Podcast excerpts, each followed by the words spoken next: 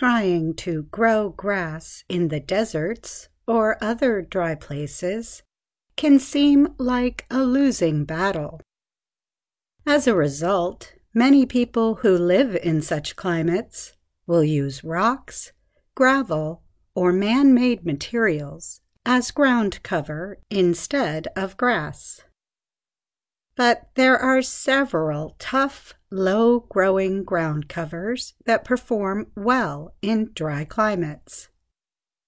They may not be able to survive the foot traffic that fake grass can, but they appeal to environmentally helpful insects and, in many cases, make your property look better.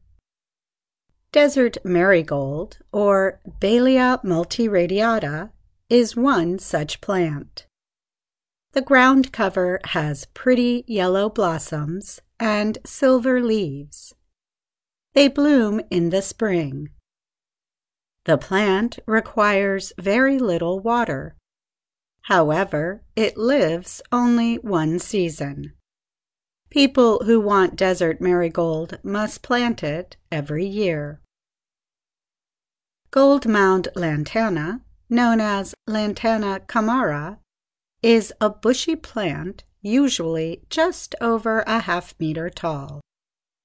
Its yellow flowers bloom on and off from spring through autumn, and it has low to moderate water needs. Its relative, trailing lantana, or Lantana montevidensis, grows horizontally. Its purple blossoms brighten the garden year round. The ground cover has moderate water needs. It favors full sunlight but can survive partial sunlight. Trailing indigo, or Dalea greggii, is another ground cover that grows well in dry climates. The long lived plant has blue gray leaves and pink or purple pea shaped flowers.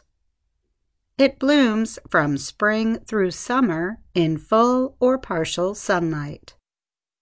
The plant, which can spread to three meters wide, has very low water needs, but could use some watering while in bloom.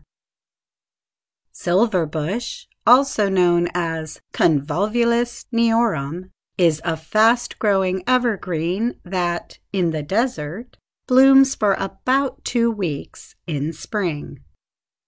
The 60 centimeter tall plant has yellow centered white flowers with silver leaves. White evening primrose, Oenothera cespitosa, is usually covered in blooms from spring through summer. But they are only open from late afternoon into morning. The white blossoms develop to light pink and then darken to deep pinkish purple. The plant has moderate water needs and performs best in full sun to part shade. Early spring is the best time to plant these ground covers in desert climates.